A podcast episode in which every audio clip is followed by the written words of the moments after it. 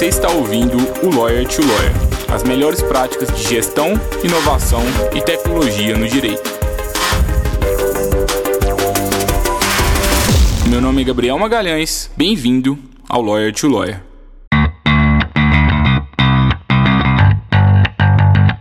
Olá, advogado, olá, advogada, seja bem-vindo, seja bem-vinda ao episódio 70 do Lawyer to Lawyer. Hoje nós vamos falar de transformação digital e inovação na advocacia, um dos, uma das pessoas aí mais influentes do ecossistema brasileiro, sem dúvidas, o Eric Fontinelli Nibo. Ele é cofundador da Bits Academy, ele é coordenador do curso Direito em, em Startups da Inster, ele é autor daquele livro que todo mundo já leu, que todo mundo que está trabalhando com startups, que é o livro Direito das Startups, da editora Saraiva, eu mesmo já li é, e também autor do livro O Poder dos Algoritmos, da editora Enlaw. Ele é advogado formado pela FGV e ele é ex-gerente jurídico global da Easy Taxi. Seja bem-vindo, Eric. É um prazer estar te recebendo aqui hoje. Obrigado, viu, pela Obrigado, Gabriel. Prazer estar aqui com vocês hoje, viu? E assim, para a gente começar, Eric, eu estou muito curioso para saber a sua trajetória profissional, né? Como é que foi isso? Sempre, você sempre foi buscando advogar, é, assim, para esse nicho de tecnologia? Como que você entrou assim nesse ramo?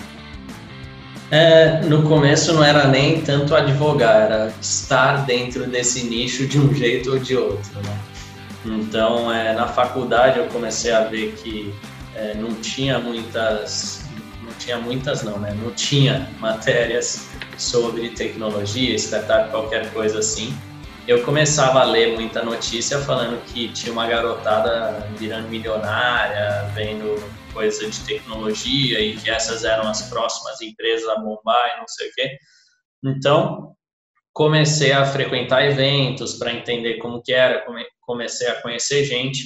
A partir disso, eu comecei a escrever um blog né, no WordPress, né, porque eu tinha visto que blog era uma forma de você ser achado dentro do Google.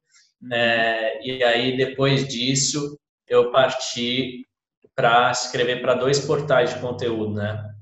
o e-commerce Brasil e o Startup depois, porque eles tinham visto meu conteúdo lá no blog, tinham gostado e me chamaram. É, e aí, a partir daí, começou a vir um monte de startup, né? Então, na época, tinha só eu, o Flávio Pique, é, que também foi um dos precursores desse mercado, mas ele acabou se distanciando um pouco mais desse mercado porque foi morar lá nos Estados Unidos. É, e tinha o Rafael, lá de Goiânia. Então, eram os três que falavam sobre isso na época. É, e aí vinha muito cliente, né? Então, comecei a, a dar consultoria aí para as startups. Logo em seguida, eu fui trabalhar numa empresa que se comportava como uma startup, é, mas não era de tecnologia. E depois fui para um fundo de investimento, então peguei essa lógica aí de investimento. E do fundo eu fui para Easy Taxi, então, ali foi onde eu mergulhei nessa cultura e desde então não saio nem a pau. É, quando eu estava lá na Easy, é, foi quando eu criei o, os livros aí de direito das startups, então tanto pela editora Juruá, que foi o primeiro no mercado, e depois o da Saraiva, que foi o que é, mais teve sucesso aí. É, e também o curso no INSPER, né, que foi o primeiro curso numa instituição de ensino é, sobre startup e principalmente numa instituição de ensino de alta qualidade, né? Então, acho que isso foi para consolidar assim essa trajetória e esse movimento.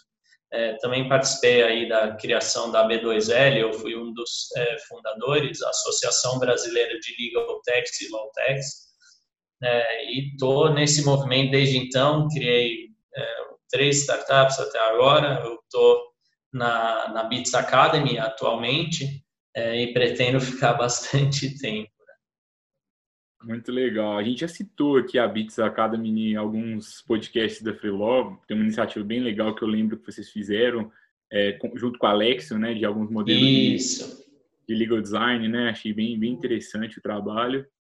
É, mas a proposta da, da é, de vocês é mais de, de, educação, né? Correto?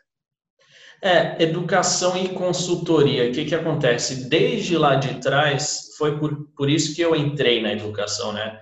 Quando eu ia prestar as consultorias jurídicas, eu notava que o pessoal não tinha o conhecimento básico para a gente conseguir discutir, né?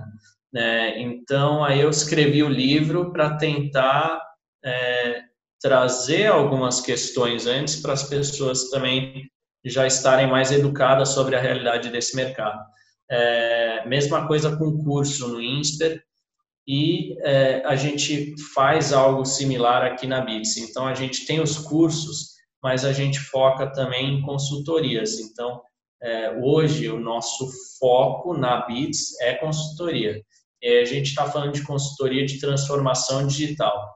Então, a gente ensina as pessoas como entrar nesse mundo digital, e aí, quando as pessoas querem entrar, a gente ajuda elas fazendo o que, que elas precisam. Então, é, a gente faz desde growth hacking, né, que foi já um episódio de vocês.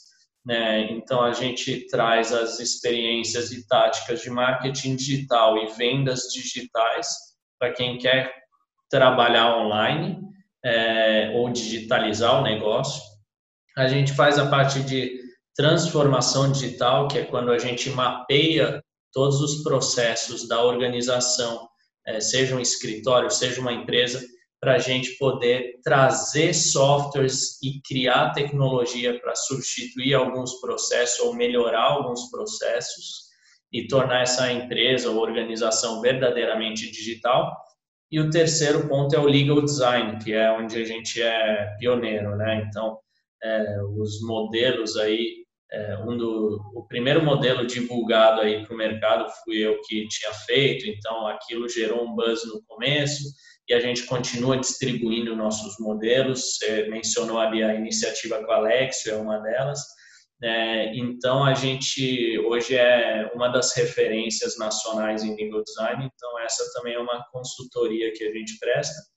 E aí a gente tem as aulas, né, que é onde a gente treina as pessoas para saberem fazer tudo isso. Então, a gente não só faz, mas a gente ensina as pessoas a fazerem também. Uhum. E assim, Érica, acho que é um mundo paralelo, né, para muitos aqui também que estão nos escutando, né, esse mundo de, inovação, de tecnologia, um mundo que a gente brinca, né, que está muito inflado hoje, todo mundo quer vir para esse mercado, todo mundo fala pra, sobre inovação, mas poucas pessoas inovam de verdade. É, o que, que você vê assim de erros assim nesse mercado? É, antes da gente ir para talvez um passo a passo assim de como começar. O que, que as pessoas estão falando demais que talvez não faça tanto sentido ou que estão fazendo pouco assim hoje? É, cara, tem um gráfico que eu gosto muito chamado Gartner Hype Cycle, né? Então ele mostra o ciclo das modas ou, ou, ou, como que novas tendências surgem, como novas tecnologias ou inovações surgem e, e meio que o ciclo de vida delas, né? Então, é, quando a gente olha ali, tem muita coisa que é nova e todo mundo acha que vai revolucionar o mundo, é, só que não é bem assim. Tem um ciclo de maturação dessa inovação, tecnologia, e aí a gente nota muito isso no discurso de muitas pessoas. Então, ah, não, blockchain, blockchain, blockchain, e não é tudo isso ainda. Né? Ainda tem que maturar. É, assim como outras tecnologias, ah, é robô, é inteligência artificial, machine learning, deep learning. Então, são várias palavras bonitas que ainda não estão prontas para o mercado. Lógico que se a gente não tem pessoas adotando cedo, é, elas não têm a chance de se desenvolver. Então é importante esse papel dos early adopters, as pessoas que adotam cedo essas novas tecnologias, mas elas acabam não estando prontas ainda. Só que quem adere a isso antes tem uma curva de aprendizado antes de todo o resto da população. Então, está aí também um benefício de passar esse perrengue, né? Então, é, é meio que você decidir onde que você quer ficar em relação a essas tecnologias e saber, de fato, o que, que elas entregam e não entregam. E aí você também sabe é, como lidar com essas novas tecnologias e com as pessoas que estão dentro desse mercado. Então, essa é uma questão. E a outra é analisar é, quem são as pessoas que estão no mercado, né? Então, tem que entender qual que é a, a, o histórico da pessoa, é, onde encontrar as inovações também, quais organizações inovam, quais organizações criam coisas. Né? Então, acho que isso é muito importante nesse mercado é, para identificar erros. Né? Uhum, legal.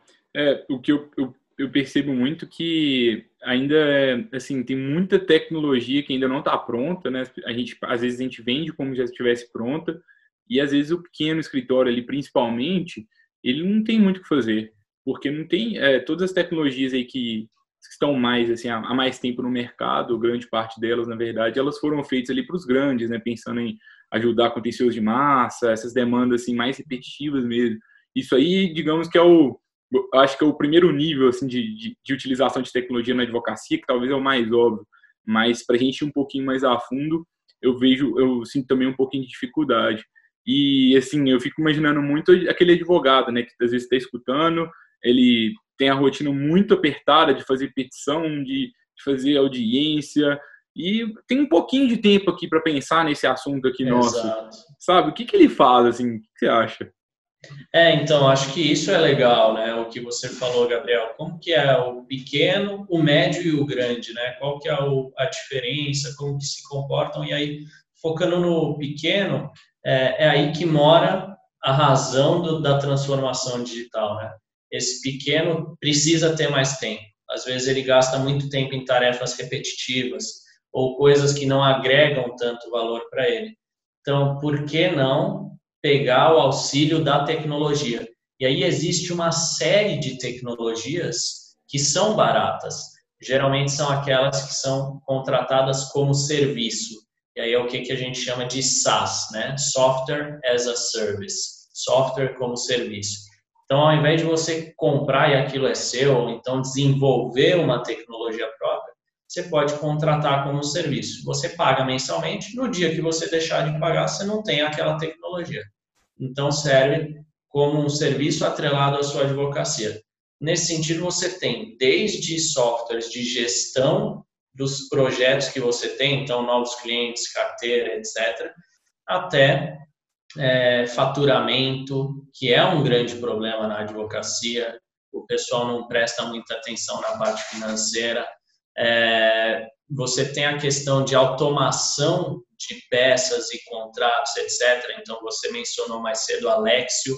Alexio é uma plataforma que consegue fazer essa automação de contratos e peças. É, você tem outras tecnologias como CRM para gerir é, os clientes, ERP para gerir a gestão do escritório mesmo, né? É, então, é uma série de tecnologias baratas que você pode contratar e que já ajudam muito o advogado pequeno. E não só o pequeno, né? o médio e o grande também. A diferença é que o grande tem mais volume, às vezes ele tem um, um orçamento maior para gastar com tecnologia, por isso ele consegue tecnologias talvez mais exclusivas, né? e aí é onde mora talvez um diferencial. Agora, o pequeno não precisa se preocupar também, porque o grande, às vezes ele pega esses softwares muito parrudos e aquilo demora para implementar, então ele tem uma demora muito grande para se mexer nesse sentido de tecnologia e ao mesmo tempo ele não tem a agilidade depois porque ele está dependente de um software. É, os pequenos podem contratar vários módulos e aí eles conseguem substituir os módulos conforme necessidade. O grande acaba tendo uma dinâmica um pouco diferente. Então é interessante a gente entender essa diferença de dinâmica em relação à tecnologia também de acordo com o tamanho do escritório. É, e às vezes a gente está buscando uma tecnologia, mas às vezes também é, na advocacia, né? Estou buscando uma Lotec, por exemplo, mas às vezes é uma solução de financeira mesmo que vai resolver esse problema, algum software padronizado ali. Tem várias coisas que já são são utilizadas em outras empresas com muitos é, de, de, uma forma muito bem sucedida. A gente pode sim adaptar na advocacia. Eu vejo muitos advogados, por exemplo, que é, usam Trello, Asana, que são softwares de gestão de tarefa é, gratuitos ali, né? Dependendo do, do número de pessoas que você usa. E as pessoas perdem essa oportunidade, né? Exatamente. Eu, eu uso Trello, eu uso Monday também. O Monday é onde a gente concentra a maior parte das nossas coisas. Né? A gente usa alguns outros aí, é que a gente usa uma porrada, né? Como a gente está ensinando e está ajudando os outros a fazerem, a gente usa um monte de tecnologia aqui, a gente já testou a maioria, então a gente já conhece a maioria das tecnologias e também implementa nos clientes, né? Então a gente já vem com essa solução testada ou pelo menos sabe como navegar, ensina o cliente e implementa porque a gente já viu várias delas, né? Uhum. Então é, a gente consegue trazer isso ou a gente desenvolve também. A gente desenvolveu recentemente aqui dentro uma plataforma de automação de contrato justamente porque não fazia sentido ficar perdendo tempo toda hora produzindo os mesmos contratos, as mesmas cláusulas. Então, pô, não faz sentido a gente automatizar isso, ter um banco de cláusulas, ter um, uma porrada de templates que eu só preciso arrastar as cláusulas para dentro do template. E aí foi o que a gente fez. Mas dá para usar um monte de tecnologia em várias áreas. É, e assim, não sei se você concorda, Érica, às vezes eu sinto que os advogados eles não fazem muito bem um arroz com feijão e já estão ali querendo buscar algumas coisas mais avançadas do que eles realmente deveriam buscar ali naquele momento, né? Eles não não têm o básico da gestão e estão querendo é, usar a Inteligência né? artificial. Né? exatamente. É, isso é uma discussão que eu sempre tenho, porque muitos vêm, ah, eu quero inteligência artificial, beleza, mas você tem uma base de dados? Ah, não tenho. É, ou então, se tem, a, a base está limpa, a base está organizada, aí já era, matou o sonho da inteligência artificial. Então, não faz muito sentido. É, então, tem que entender a tecnologia, tem que entender é, quais são os requisitos para cada tecnologia, para aí sim poder dar esses saltos, né? Uhum. É, o que eu vejo aqui, por exemplo, aqui na, na Freelaw, né, a gente ajuda escritórios de advocacia a contratarem outros advogados sob demanda.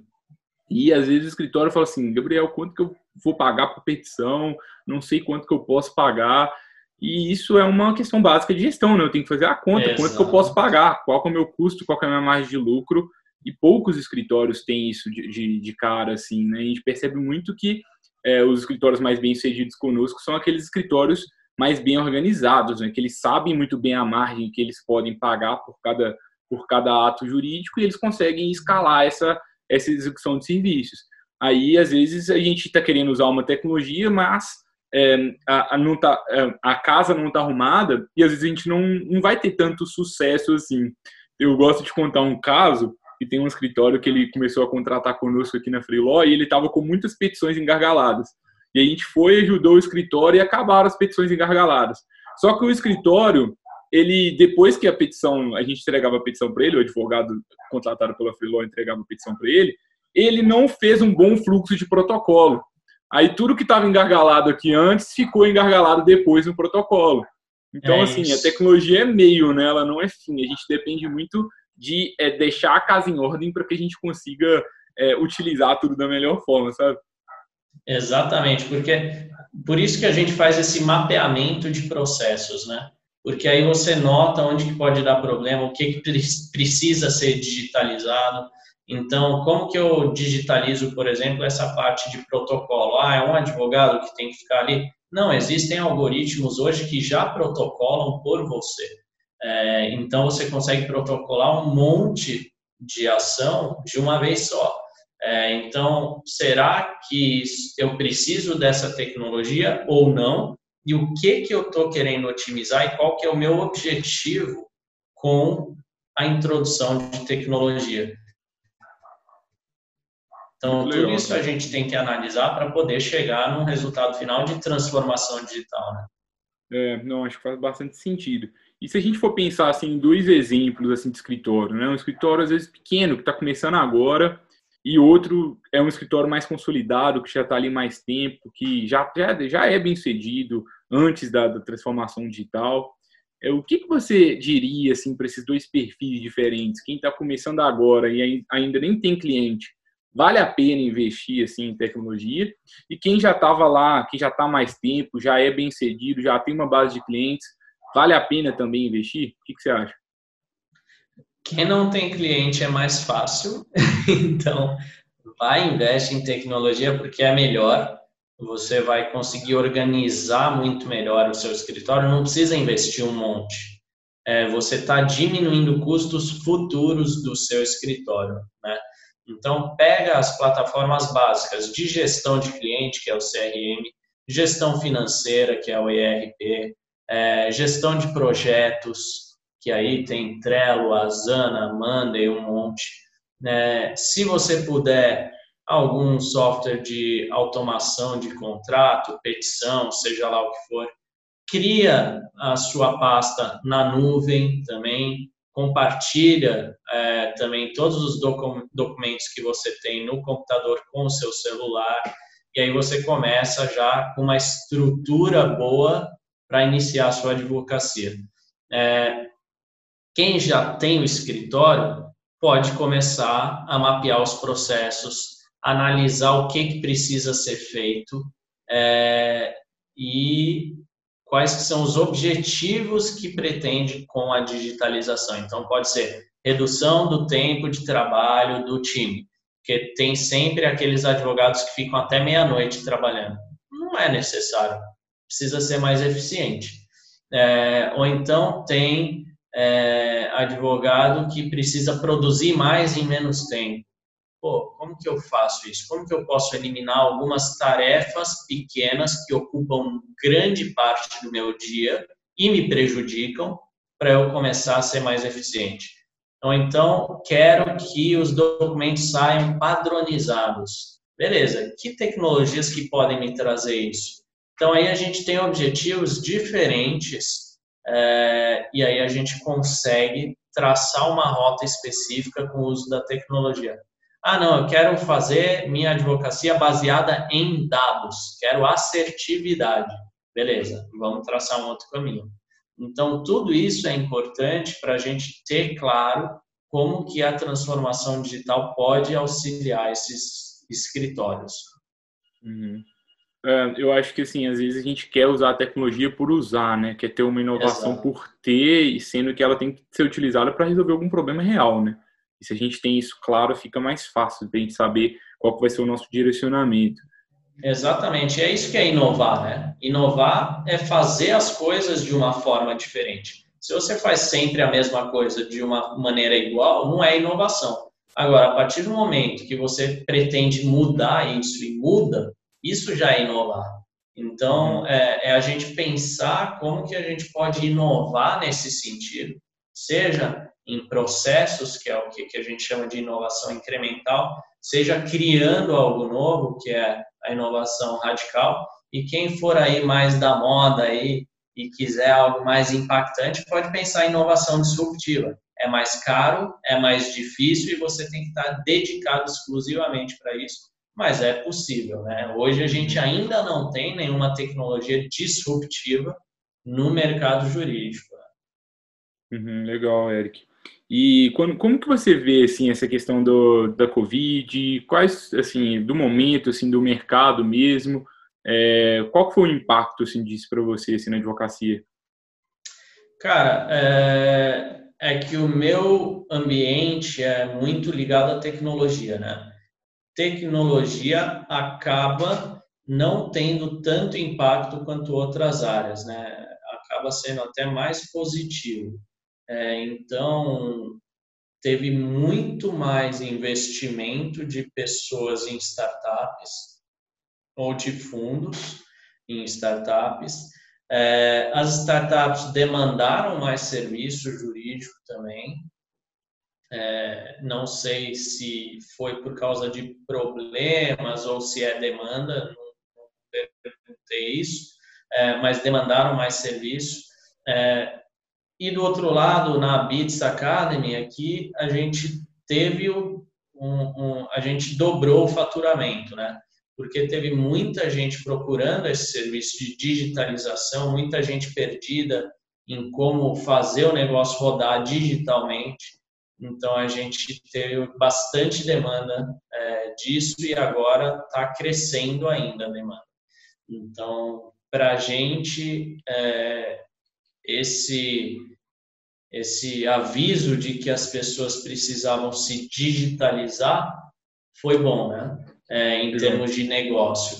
Então, eu acho que é importante a gente notar como isso é até um sinal do que pode vir a longo prazo, né? Então, a gente aqui dentro, a gente fala muito de análise de cenários futuros. Como que a gente pode aplicar metodologias para entender tendências e se antecipar o que, que vai acontecer.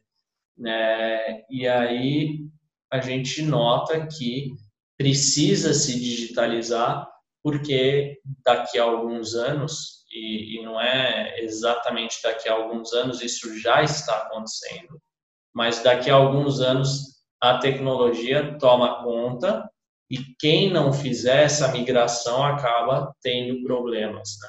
Então, hum. hoje ainda é um pouco de ah, quero me digitalizar, né? Então, amanhã passa a ser preciso me digitalizar. E é essa a diferença.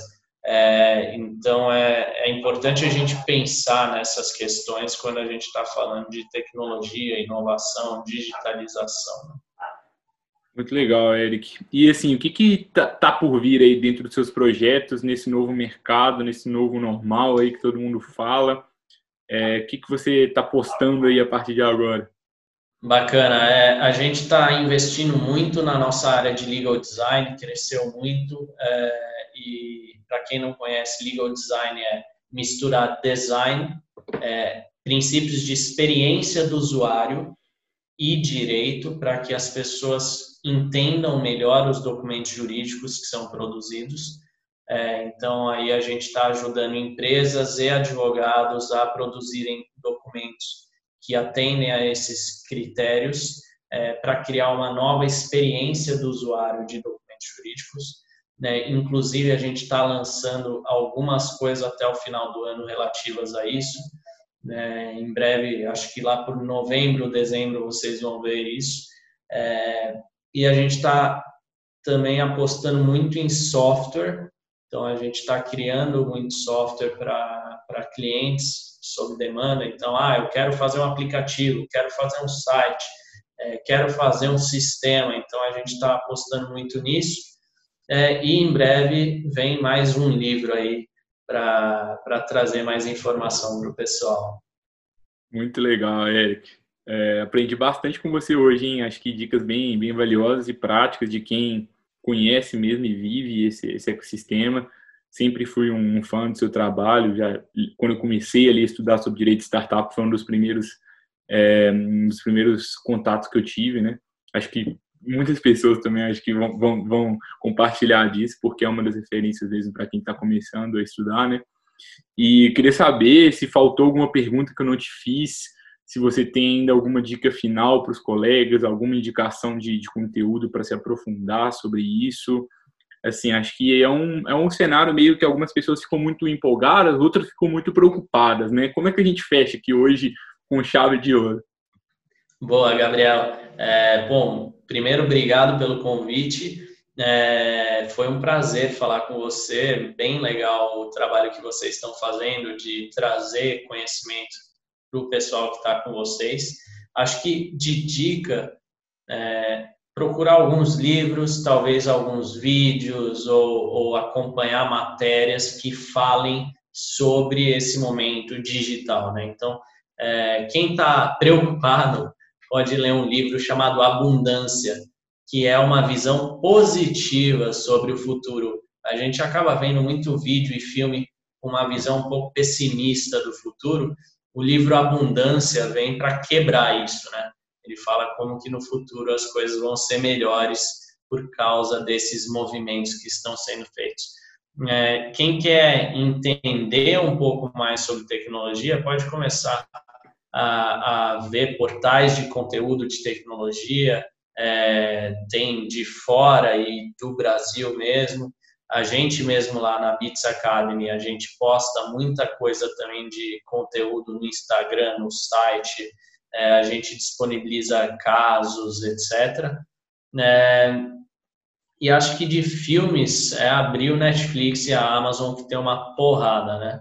É, então acho que o filme do momento é o dilema das redes sociais, mas infelizmente é uma visão também pessimista e realista do que, que acontece. É, então, aí, quem for ver esse filme depois pode comprar o livro Abundância para ficar mais feliz. Legal, eu tenho o livro Abundância, ele está ali na minha estante ali atrás, eu gosto Boa. bastante dele. É, gostei também do Dilema das Redes Sociais, realmente acho que é, tem um, um, dilema bem forte. Também tem um livro que eu indico para quem quer entrar nessa filosofia, que é o Homo Deus, é, que é daquele. Eu esqueci como é que ele chama. Yuval Harari. Inclusive, você falou isso. Esse dilema das redes sociais eu já tinha publicado no meu livro O Poder dos Algoritmos há, há mais de um ano, né?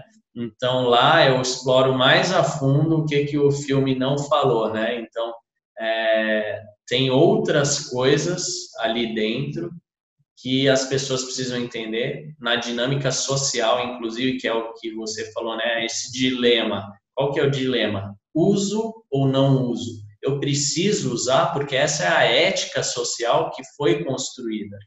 Então não tem a opção de estar fora, porque quem está fora não participa da regra social que foi construída e aí, se você não participa disso, você deixa de ter acesso às coisas que a sociedade está te exigindo ou oferecendo.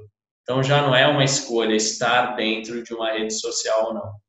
Quer, quer queira ou quer não, hoje, todo mundo está dentro de alguma rede social e quem não está acaba sendo excluído.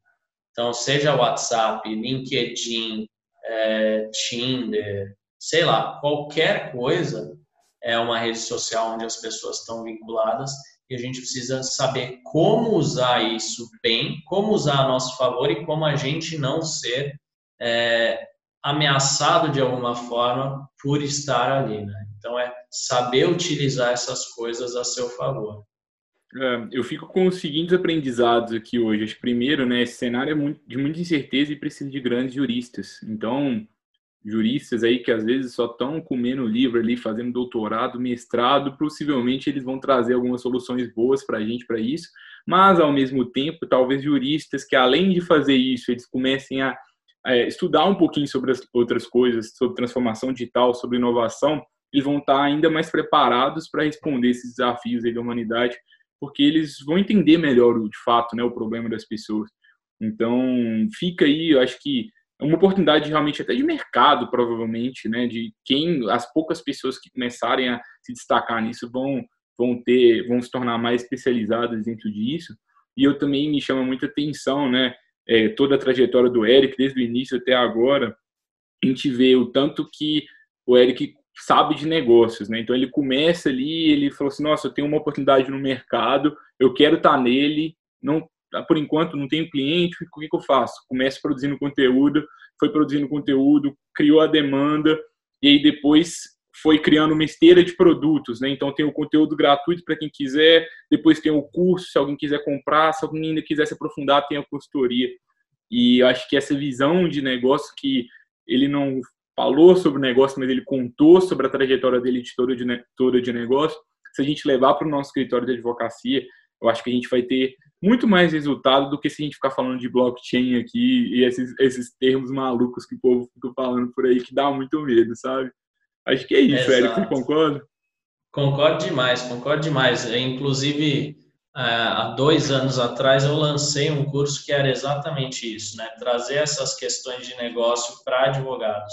É, e foi o curso que mais bombou, foi quando eu comecei a rodar o Brasil para isso né? Então, eu acredito muito nisso e na falta que os advogados têm dessas habilidades. É, então, são coisas que dá para explorar e devem ser exploradas porque tem muita falta ainda dessas habilidades de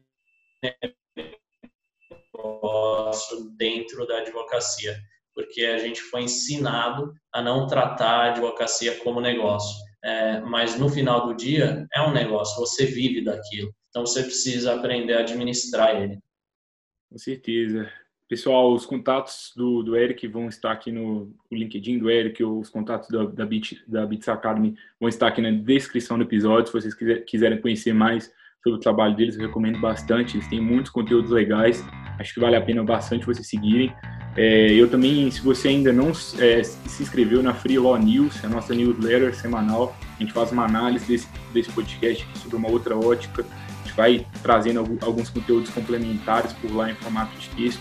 Recomendo que vocês sigam por lá e também estão preocupados ou animados e estão querendo conversar com a gente, fala com a gente lá no Instagram, vamos marcar um. Se tivesse aqui fora do contexto de pandemia, a gente marcava um café, mas vamos marcar uma call, a gente adora estar conversando com advogados que estão, estão querendo inovar e a gente marca mesmo, manda um direct a gente lá, vai ser um prazer a gente conhecer, a gente adora conhecer advogados e advogados que estão querendo inovar. A gente se vê novamente na próxima quarta, hein? Esse, esse, essa terceira temporada tá bem legal, episódio 70, tô bem feliz, obrigado a todos pela audiência. De fato, eu acho que a gente está trazendo mecanismos aqui para ajudar vocês crescerem, né? Vocês não, eu prometi para vocês lá no início dessa terceira temporada que ia ser assim, eu acho que eu estou mantendo a minha promessa. Vocês não vão poder negar não, né, pessoal? A gente se vê na próxima semana. Até logo.